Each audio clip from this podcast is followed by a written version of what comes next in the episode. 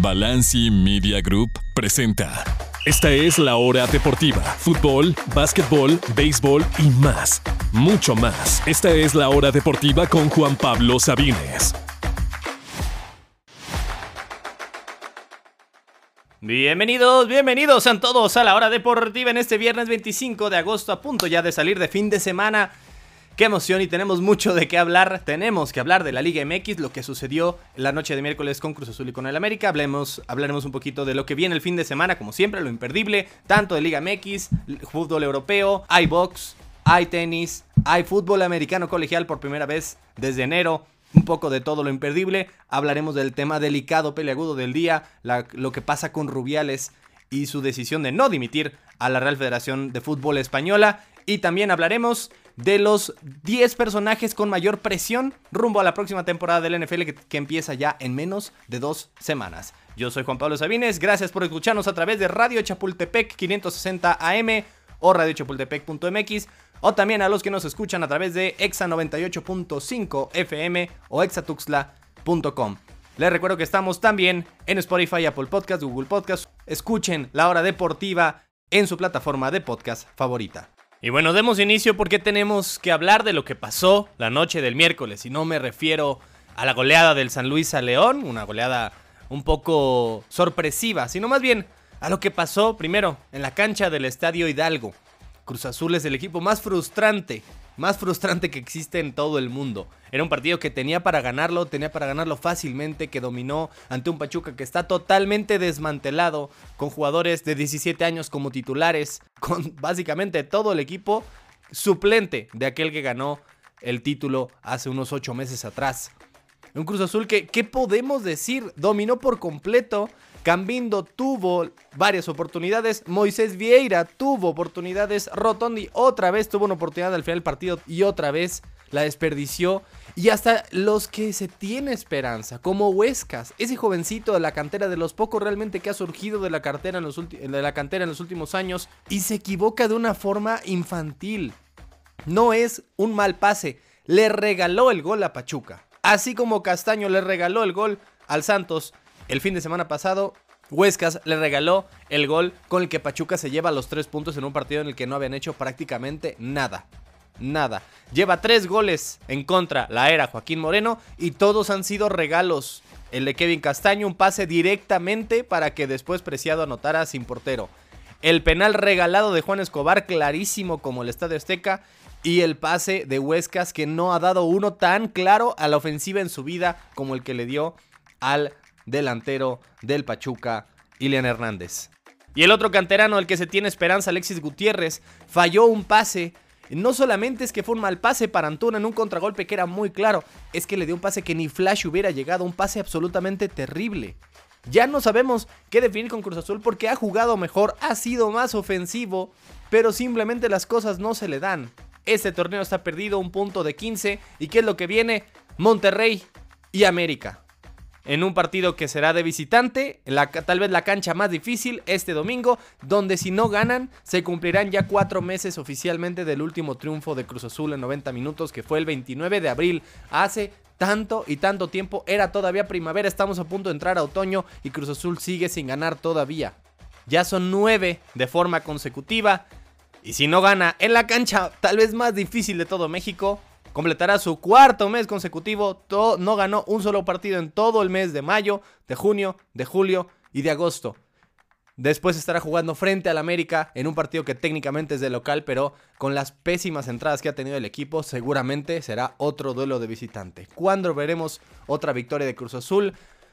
¿Cuándo llegará el 9? Se habla de Santos Borré, se habla de Morelos. Vaya, ¿a cuántos más tenemos que agregar a la lista de los posibles? Nada más este año, nada más este año, los que han rumorado, se han rumorado que van a llegar a Cruz Azul como 9, podríamos tener una lista de los mejores goleadores de la Liga MX solo con los que se han, se han nombrado entre los posibles nuevos delanteros de Cruz Azul. Por ejemplo, desde los imposibles, obviamente, como Luis Ares o Falcao, que nunca iban a, iban a llegar, como William José, Alan Pulido, El Diente López, El Mudo Aguirre, Rodrigo Aguirre, Morales, el que se fue al final al Toluca, Juan Ignacio Dineno, Rogelio Funes Mori, Preciado, el que les metió gol el, domingo pasado, y ahora se habla de Alfredo Morelos y o de Rafael Santos Borré. Cualquiera de los dos sería una excelente opción, pero todavía no la creemos.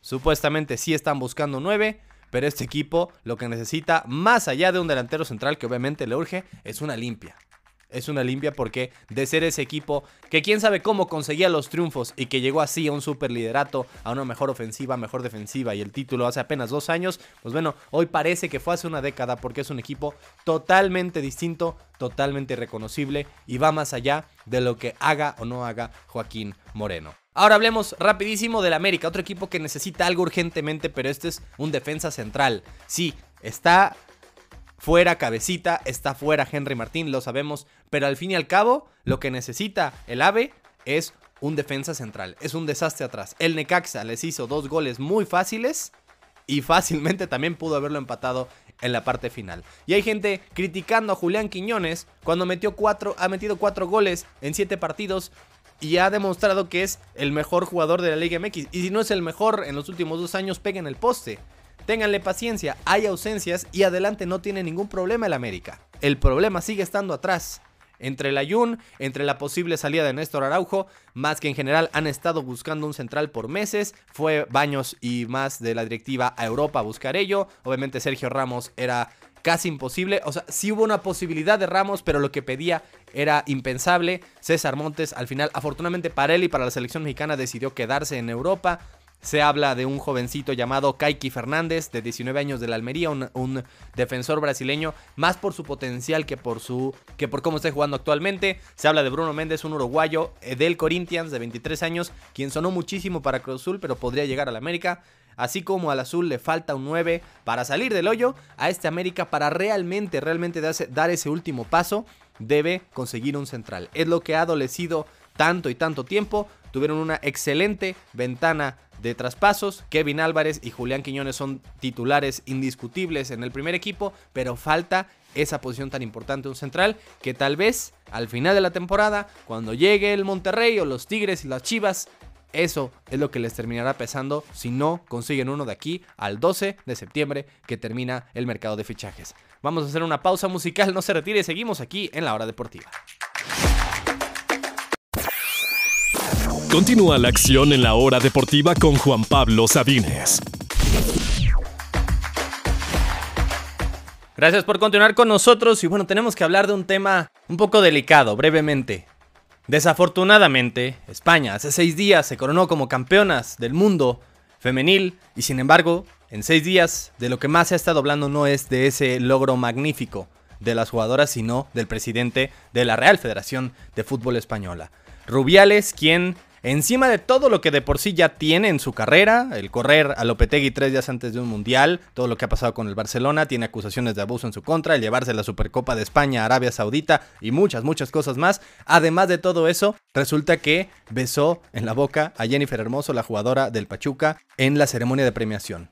Era por su voluntad o contra su voluntad fue consentido. Él dice que sí, ella dice que no. Entonces, es que no. Entonces, evidentemente, tuvo que sacar un comunicado Jennifer Hermoso diciendo que evidentemente no había sido consentido el beso y en general se ve que se pasaba un poquito de listo Rubiales. Y es un tema eh, delicado que no quería tocar aquí en los pasados días, pero lo que ha pasado hoy es que al mejor estilo de Jordan Belfort, alias Leonardo DiCaprio, en la película del Lobo de Wall Street, cuando todo parecía que iba a dimitir porque iba a dar una conferencia de prensa, pensábamos eso que era lo, lo único que realmente tenía que hacer, dijo, no me voy, no me voy. Así como Jordan Belfort se queda.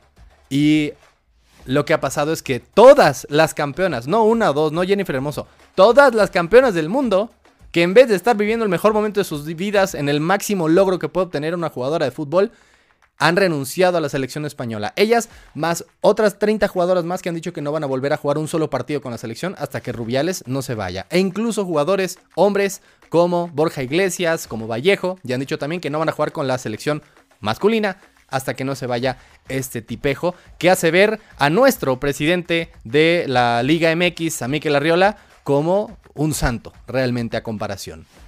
No hay mucho realmente que analizar. Debe irse Rubiales. No es cuestión de, pero es que lo bueno y lo malo. No. Esta, más allá de la gota que ramó el vaso, porque de por sí ya es un tema que de por sí solo debería ser suficiente para su renuncia. es que con toda la cola que le pisen más esto, es que no debería haber ninguna duda que este tipejo ya no tendría por qué estar en la Federación Española y que ha hecho que todo esto, la gloria de la Copa del Mundo, se trate sobre él. Como quiere ser el protagonista, como le roba la atención a los jugadores, le roba su felicidad, le roba su momento de gloria y simplemente no se quiere ir. Creo que tarde o temprano se va a ir a la fuerza, ya hay investigaciones en su contra, incluso de autoridades españolas y es una pena realmente que este sea el tema y no el gran triunfo de las españolas en Australia y Nueva Zelanda. Bueno, y ahora toca el turno de escuchar al propio Rubiales precisamente en la conferencia de prensa que todo el mundo pensaba que iba a ser para dimitir y que no solamente no lo va a hacer, sino que al contrario defiende su postura de una forma absurda totalmente. Escuchemos lo que dijo el tipejo de Luis Rubiales todavía presidente de la Federación, de la Real Federación de Fútbol Española. La señora Yolanda Díaz, la señora Montero, la señora Belarra, el señor Echenique, se han referido a, este, a esta acción con la palabra vejar, violencia sexual, sin consentimiento, repito, parte de la clave, sin consentimiento, agredir. Por Dios, ¿qué pensarán las mujeres de verdad que han sido agredidas sexualmente? ¿Qué pensará una mujer que de verdad se le ha obligado y se le ha agredido sexualmente? A estas personas que han dicho esto de mí, que me han acusado, que están tratando de asesinarme públicamente, me voy a defender. Me voy a defender como cualquier español donde se tiene que defender, en los juzgados. Voy a ejercer acciones contra estas personas. Y bueno, ¿cómo ven? ¿Cómo ven a este tipo?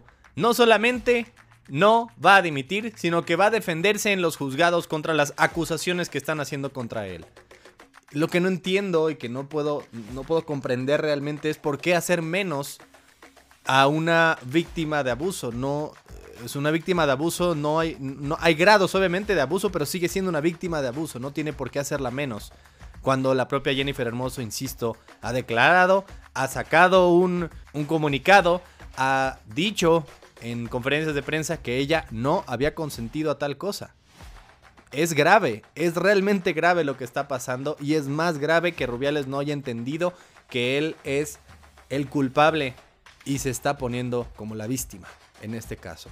Realmente deleznable lo de este tipo que al estilo de Belfort dijo I'm not effing living. Es lo que dijo básicamente Rubiales y veremos qué sucede en general con toda la Federación Española que apenas ha pasado unas horas y tanta gente ha renunciado a la selección, ya sea femenil o masculina, y las que se sumen. Bueno, hablemos rapidísimo, ya que estamos allá en Europa, hablemos un poquito de los mexicanos en Europa. Estamos a punto de que cierre el mercado el próximo viernes, exactamente a una semana del cierre del mercado de fichajes en Europa. Todavía falta ver qué va a ser el Madrid, qué va a ser la Juventus, qué va a ser el Chelsea, el Liverpool en general, si se van a llevar a Salah o no. Pero, ¿qué ha pasado con los mexicanos? Por lo menos hay buenas noticias, tres grandes noticias. La primera, Luis Chávez ya está en Rusia, ya está Camilo en entrenamiento, ya lo recibieron en Moscú.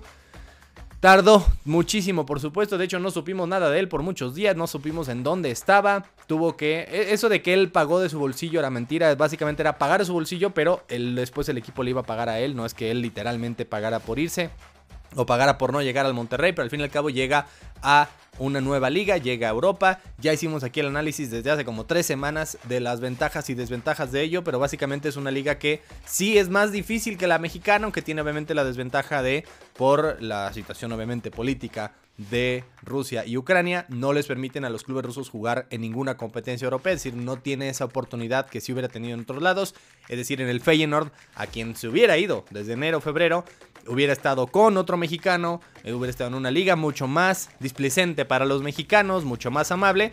Además hubiera salido campeón de Holanda y estaría jugando la Liga de Campeones la próxima temporada. No fue el caso, hubiera sido lo ideal, no pasó, ni modos. ahora, por lo menos seis meses después, se pudo ir. Es lo complicado a veces del fútbol mexicano, que no entendemos que lo mejor para los, nuestros futbolistas es que se vayan, que se vayan, más allá, la prioridad es esa, la selección mexicana, más allá de un club.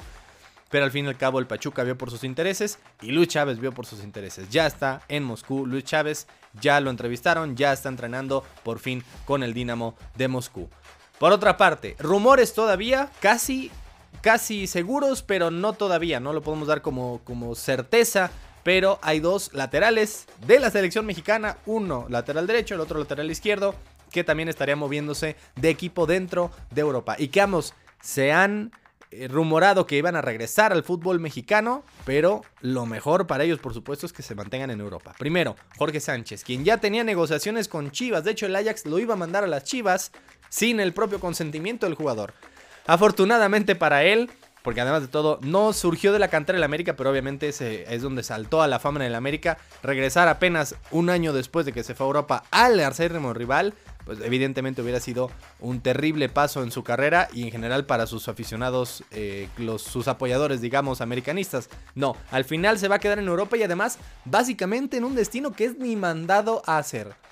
Sí, Holanda es una liga en general muy benévola para los mexicanos, pero no hay equipo que haya confiado más en los mexicanos que el Porto. El caso de los Héctor Herrera, el caso de los Diego Reyes, el caso de los Tecatitos Corona.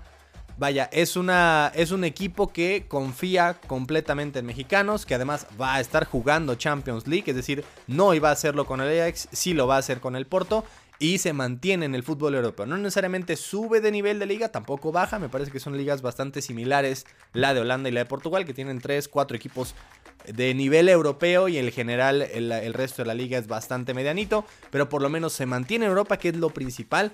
Llega a una liga de igual nivel, llega a un equipo de igual o mejor nivel, va a poder jugar la competencia más importante y por supuesto en un equipo que en general le da confianza y tiempo y eh, todos los recursos y todas las condiciones a los futbolistas mexicanos. Casi un hecho la llegada de Jorge Sánchez al Porto y una que no está tan tan segura, pero igual estamos a la espera, es la de Gerardo Arteaga, el lateral izquierdo mexicano que eh, también se rumoraba que iba a regresar a México, no tanto como Jorge Sánchez, no había como tal una oferta, pero al final se va a quedar en el fútbol europeo. después de que terminó su etapa en el Genk, que no es que es jugador libre, pero simplemente hay veces que la etapa termina. Y eso es lo que pasó con Arteaga. Fueron subcampeones, como que en general ya se había terminado ese ciclo. Y al final podrá mantenerse en Europa. Y él, ese sí dará el salto a una mucho mejor liga y a jugar en la Liga 1 de Francia con el Olympique Lyon. Eso sí, y es como una pequeña triangulación para que pueda llegar al Olympique de Lyon tienen que vender al argentino, campeón del mundo, Nicolás Tagliafico, bueno, más bien cederlo de regreso al Ajax, precisamente donde acabaría de salir Jorge Sánchez, y con eso abrirían la plaza de extranjero y podría llegar el mexicano Arteaga al Olympique de Lyon. Eso sí, no les fue muy, muy bien en la temporada pasada, terminaron fuera de toda competencia europea, no van a jugar ni Conference League este año, pero por lo menos estará dando el salto a una mejor liga, e insisto, lo más importante es que se mantengan en Europa. Hemos sabido lo que le ha costado a Arteaga, quien eh, siempre ha sido ese segundo por, muchos años ya de Jesús Gallardo en la lateral izquierda. No sé si realmente le alcance a Gallardo para llegar, para llegar al 2026 y por eso es tan importante que Arteaga realmente dé ese salto que no lo ha dado cuando juega con la selección. Esperemos que ahora jugando en la liga francesa, una liga por supuesto de mucho más alto nivel que la de Bélgica, podrá realmente alcanzar y pelearle la titularidad en esa lateral izquierda a Jesús Gallardo. Así que Grandes noticias, por lo pronto se queda Jorge Sánchez y Arteaga en Europa. Llega ya por fin a Europa Luis Chávez, no es el único mexicano junto a Rubalcaba de los Pumas, que ya habíamos hablado de él, al estándar de Lieja. Por lo menos no fue un verano tan malo como se vio en un inicio. Aquí habíamos hecho este, este repaso de que parecía que la mayoría de los mexicanos de allá o iban a salirse o iban a ir a un peor equipo y que no íbamos a exportar a nadie. Al final vamos poco a poco exportando y manteniendo a mexicanos allá, que es tan y tan importante y lo hemos visto con la selección de Estados Unidos. ¿Por qué es que ha crecido tanto Estados Unidos? Porque tiene tantos jugadores allá. Claro, antes tenían en el Barcelona y en varios equipos importantes. Ha bajado, digamos, un poco su cuota, pero por lo menos se ha mantenido la mayoría de los jugadores estadounidenses en ligas importantes de Europa. Ese es lo que se busca, eso es lo que se busca precisamente con esta selección mexicana y con estos mexicanos que se mantengan allá. Falta una semana para el cierre del mercado, ya lo estaremos comentando la próxima semana. Por lo pronto haremos una pausa y continuamos con más. No se, no se retire, seguimos en la hora deportiva. Estas son las noticias imperdibles, las imperdibles de la hora deportiva con Juan Pablo Sabines. Gracias por continuar con nosotros y como cada viernes hablemos de lo mejor, lo imperdible de este fin de semana. Hay muchísimo, muchísimo de qué hablar, así que sin más tiempo que perder, comencemos rapidísimo con la jornada 6 ya de la Liga MX. Ahora sí, por primera vez desde mediados de julio, hay nueve partidos. La jornada estará completa. En unos minutitos, Puebla, que ya corrió a Arce estará enfrentando a un Juárez que viene imparable en la segunda posición de la tabla. Tijuana Mazatlán después a las 9 en un ratito más. Mañana sábado hay varios partidos. Atlas Toluca a las 5, ya de regreso por fin en el Jalisco. Otra vez en el Azteca América a las 7 recibe a León. Santos a las 9 contra las Chivas del Guadalajara. El domingo tenemos tres partidos más. Necaxa Querétaro a las 4. Pumas Tigres, Pumas de local, pero jugando no al mediodía, sino a las 6 contra sus papás, los Tigres, mientras que Cruz Azul busca evitar cuatro meses seguidos sin victoria en su visita al Monterrey a las 8 de la noche. Por último, Pachuca recibe al San Luis hasta el lunes a las 9. Esta es la jornada 6. Vamos rapidísimo a Europa. En la Liga Española lo mejor, lo mejor sería en la visita del Barcelona al Estadio de la Cerámica al Villarreal el domingo a las 9 y media de la mañana, mientras que los mexicanos, pues bueno, Tecatito y el Sevilla esperando todavía que pueda debutar esta temporada con el equipo andaluz. Estarán recibiendo al Girón a la una y media del sábado. El Athletic de Bilbao recibe al Betis de Guardado a la una y media el domingo. Mientras que el Rayo Vallecano y el Atlético de Madrid jugarán hasta el lunes a la una y media. Hablemos rapidísimo de Italia. La semana 2 con el Napoli del Chucky Lozano, que no tuvo actividad la semana pasada, estará recibiendo al Sassuolo en el estadio Diego Armando Maradona el domingo a las 12.45. La Lazio, subcampeones del año pasado, reciben al Génova de Johan Vázquez el domingo a las 12.45, mientras que la Salernitana de Memochoa recibe al Udinese hasta el lunes a las 10 y media de la mañana. Ahí están los mexicanos. Hablemos un poquito de la Premier League. Los mexicanos de la Premier League estarán jugando primero Raúl Jiménez, quien ha jugado ambos partidos pero todavía no ha notado, y el Fulham ante el Arsenal mañana a las 8 de la mañana en el Emirates Stadium. Mientras que el West Ham de Edson Álvarez estará visitando al poderosísimo Brighton, que va invicto y con marca perfecta hasta ahora mañana también a las 10 y media de la mañana. El mejor partido del fin de semana, sin duda, es el domingo a las 9 y media. Las Urracas del Newcastle ante el Liverpool de Jürgen Klopp. El mejor partido del fin de semana. Rapidísimo, hablemos del debut. Ahora sí, por fin, como tal, en la MLS, Messi no ha debutado. Lo hará hasta el día de mañana a las 5 y media en Nueva Jersey, el New York Red Bulls contra el Inter Miami. Todos los partidos hasta ahora de Messi han sido de la League Cup o de la US Open Cup. Por fin estará jugando un partido como tal de MLS, intentando sacar al Inter Miami del hoyo. Mañana a las 5 y media el debut de Messi, Busquets y Alba con los de rosa con negro. Hay otros deportes también, por supuesto. Tenemos la pelea estelar, una de las mejores del año. Alexander Yusik, el ucraniano, con su marca perfecta de 20 victorias en 20 peleas, contra el británico Daniel Dubois con su marca casi perfecta de 19 victorias en 20 peleas, solo una derrota, pero de esas 19 victorias, 18 han sido por nocaut. Es la cartelera estelar. Hay 6 peleas, pero la estelar es esta entre Usyk y Dubois. Será mañana a las 3 de la tarde, horario del centro de México. Estará pasando por Star Plus. Será desde la arena Tarsinski de Breslavia, Polonia. Y será por los títulos del peso pesado de la AMB OMB y la FIB. Tres títulos mundiales en juego entre Usyk y Dubois mañana a las 3 de la tarde. También este fin de semana regresa la Fórmula 1 después de prácticamente un mes de ausencia.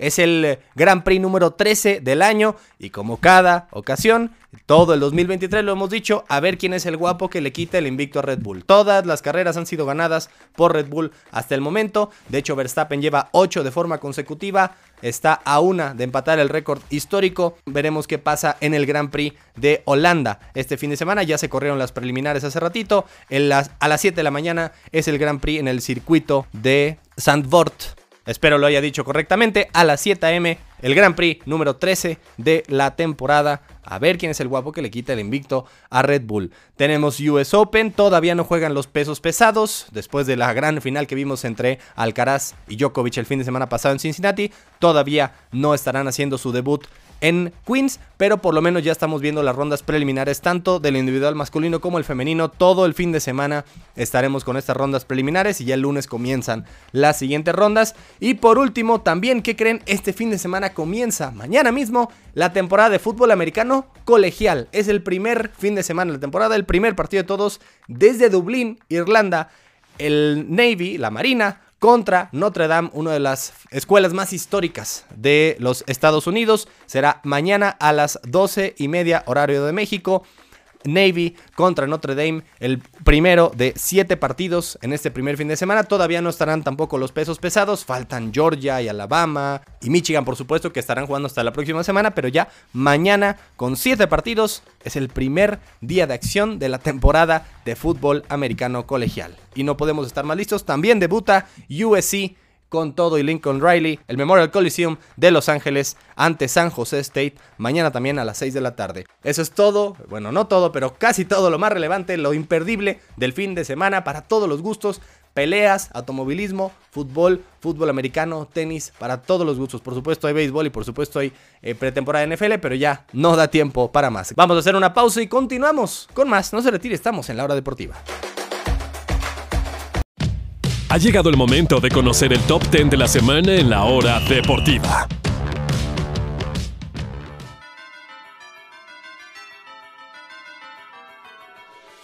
Gracias por continuar con nosotros en este viernes y bueno, vamos a concluir la semana con un totem, como nos gusta hacerlo. Vamos a concluir y a propósito de ya estar a menos de dos semanas de que comience la temporada 2023-24 de la NFL, pues obviamente todos los involucrados en la temporada tienen algún nivel de presión.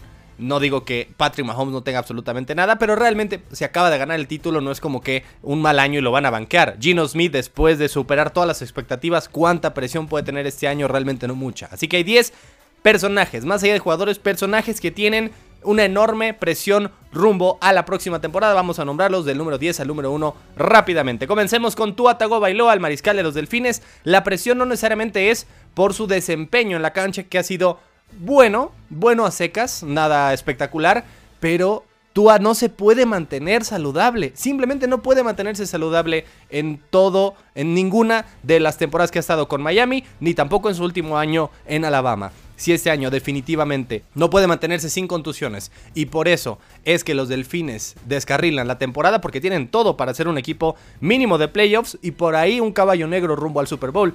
Si Tua no está disponible, simplemente van a tener que buscar en otra dirección. Y no es la primera vez que lo hacen. Ya buscaron a Lamar, ya buscaron a Deshaun Watson, ya buscaron a Tom Brady. No lo duden de que si esta temporada sale mal para Miami, específicamente porque Tua no está disponible en la cancha, vamos a ver a los Delfines en otra dirección. Número 9, un mariscal que fue tomado una, una selección después del Justin Herbert. También muchísima presión porque no ha ganado todavía un partido de playoffs, tiene nuevo coordinador ofensivo. El año pasado fue su peor en general en estadísticas, sobre todo en yardas por intento. Ha bajado cada año. Es un mariscal que tiene un excelente brazo y no lo aprovechan. Necesita dar el salto para realmente estar en esa conversación de los Mahomes y Allen y compañía como los mejores de la liga. Hoy por hoy yo creo que está un escalón debajo. Número 8, Bill Belichick. Y ojo, ojo, Belichick ya debe estar por ahí sintiendo un poquito de calorcito en el asiento, empezándose a mover. Porque ya son cuatro años de la última victoria en playoffs de los Patriotas. Ya el dueño Robert Kraft dijo que no puede estar esperando mucho más para eso. Y se ve que estos Pats, que no fueron tras de Andre Hopkins, no fueron tras Dalvin Cook, no están necesariamente en toda seriedad rumbo a esta temporada. Belichick tiene una cosa en su mente y es el récord de victorias más allá de realmente rehacer este equipo que es irreconocible de aquel que ganó tres Super Bowls en la última década. Así que Belichick ha de estar teniendo algo de presión, sobre todo porque se siente intocable y tarde o temprano va a aprender que nadie, nadie es intocable en esta liga. Número 7, Baker Mayfield, del mariscal de los Bucaneros. No necesariamente porque se espere mucho de los Bucaneros, pero esta es su última chance. Si en algún punto de la temporada Mayfield es banqueado por Trask, se acabó, se finí. Se tiene que dedicar a la actuación. Creo que le irá mejor incluso en eso. Es un excelente actor de comerciales, es de los más divertidos que he visto en mi vida. pero como mariscal, esta es su última chance. En un equipo bastante malo, con realmente pocas expectativas, si en algún punto fracasa, no hay más para Mayfield y su figura es demasiado grande como para ser suplente, así que es esto o nada. Vámonos con el número 6 de Sean Watson. Más allá de obviamente todo lo que ha pasado fuera de la cancha, sus actuaciones dentro del emparrillado han dado mucho que desear. Sobre todo los últimos seis partidos del año pasado se vio terrible. Tiene a Dorian Tristan, Dorian Robinson Thompson, algo así se llama el mariscal suplente de los Cafés de Cleveland, que se ha visto muy bien en pretemporada, eh, recordando que tiene el contrato más alto en la historia del NFL, además garantizado de Sean Watson, pese a todas las acusaciones que tuvo en su contra, y que no ha tenido una buena temporada, tanto él como su equipo, desde 2019, cuando todavía Brady era parte de los Pats. Tiene muchísima presión y mucho que cumplir Watson en su primera temporada completa en Cleveland. Vámonos con el top 5. Kyler Murray no necesariamente va a jugar mucho, pero igual este año, si los Cardenales apestan, aun si está saludable, ¿como para qué lo meterían a jugar? La presión que siente Kyler Murray ni siquiera, ni siquiera es por jugar bien, es por recuperarse lo más pronto posible y poder volver al emparrillado y evitar que los Cardenales sean el peor equipo de la liga y que con eso tomen a Caleb Williams y él lo manden a otro lado. ¿Y quién va a querer el contrato de Kyler Murray? Es un mariscal talentoso, pero con ese contrato, uno de los más altos de la liga, y con ese historial de ser tan apático y no estudiar y ser un pésimo líder, vaya, nadie va a querer a Kyler Murray. Vámonos con el número 4, Justin Fields. Para mí, Fields apesta. Yo no me compro eso de que es una de las promesas de la liga. Para mí, apesta totalmente Justin Fields. Tiene una o dos jugadas buenas por partido y apesta el 95% del resto. Pero este año mucha gente ha tenido tanta fe en él que lo pone como uno de los candidatos al MVP. Que es, para mí, totalmente absurdo. Es una histeria colectiva. Es ilegal que un mariscal de Ohio State sea bueno. Y es doblemente ilegal que un, mariscal de Chicago, de los Osos de Chicago, sea bueno. Cuando juntan las dos, se vuelve una, un arma poderosísima en el que es casi un hecho que va a fracasar. Justin Fields tiene mucho, mucho que probar tras pese a dos, tres buenas jugadas el año pasado, llevar a los Osos al peor récord de toda la liga. Este año tiene que mejorar sí o sí, o Chicago mirará en otra dirección a otro mariscal malo, pero que ya no sea él. Número 3, Aaron Rodgers. Rodgers, esta temporada puede definir su carrera. Puede ser lo que lo distinga de Brett Favre. Él también llegó a los Jets. La cuestión es que no los llevó a playoffs, solo estuvo un año y se fue a otro lado. Rodgers tiene que llevar a los Jets mínimo a playoffs. ¿De qué es lo que se le acusa? De quedarse corto en momentos importantes. Esa es la diferencia de una carrera que ha sido tan brillante que ha estado nombrada entre las mejores de la historia, a simplemente no dar el pasito y estar debajo de los Brady's, los Manning, los Montana e incluso de los Mahomes ya. Este es el año que Rodgers tiene que probar que es un mariscal que aparece en momentos importantes, no necesariamente ganando el Super Bowl, sino superando las expectativas del equipo más sobrevalorado de toda la liga, que son los Jets. Número 2, Cal Shanahan. Imagínense la presión que debe tener Shanahan de haber desperdiciado tres selecciones de primera ronda por un jugador que le diste menos de 500 pases en total en toda su carrera, incluyendo pretemporada, y ya lo estás mandando a otro lado por absolutamente nada. Estás confiando en Mr. Irrelevante, en Brock Purdy, estás confiando en Sam Darnold, quien fracasó en los Jets y fracasó en Carolina como tu segunda opción, y estás mandando a Trey Lance, quien catafixiaste mucho del futuro de la franquicia por él y ahora estás básicamente dándolo por perdido. San Francisco tiene tal vez la mejor plantilla de la liga, pero Shanahan tantas y tantas veces se ha quedado corto. Con Atlanta en el Super Bowl 51, con estos 49ers y Jimmy G en el Super Bowl 54 y ahora estos últimos años dos veces seguidas perdiendo en el campeonato de conferencia. Es el equipo del Yamerito y si la apuesta es Brock Purdy, más le vale a Shanahan que esa apuesta pague. Porque si no, se le va a recordar el fracaso de Lance toda su carrera. Y por último, el jugador, el, personaje con más presión rumbo la próxima temporada es sin duda Russell Wilson. Wilson, este año, si vuelve a pestar, Sean Payton acaba de llegar a Denver. ¿Saben a quién van a despedir? No es a Sean Payton, es a Russell Wilson quien apenas sigue en el contrato de Seattle. El próximo año empieza su contrato de Denver, que es garantizado y por 5 años. Y Denver lo mandaría de lejos, nunca a Sean Payton porque acaba de llegar. Russell Wilson tiene uno de los peores contratos en toda la historia de la liga. Y si Denver el próximo año decide darle las gracias, ¿saben quién va a querer a Russell Wilson? Pues empieza con N y termina con Adie. Absolutamente nadie va a querer a Russell Wilson el próximo año. Y va a pasar de una carrera que iba en camino al Salón de la Fama a ser un apestado que a sus 32 años ya estaba casi retirado. Russell Wilson sin duda es la persona con más presión rumbo a la próxima temporada que empieza ya en menos de dos semanas. Y con eso nos despedimos el día de hoy. Gracias, gracias de verdad amigas y amigos por escucharnos. Eso fue todo por esta edición de viernes de la hora deportiva. Yo soy Juan Pablo Sabine, les recuerdo que estamos de regreso el lunes para más acción deportiva. Cuídense mucho, pásenla muy bien. Esto fue la hora deportiva. Toda la información del deporte nacional e internacional la escuchaste aquí en La Hora Deportiva con Juan Pablo Sabines. Esta es una producción original de Balanci Media Group.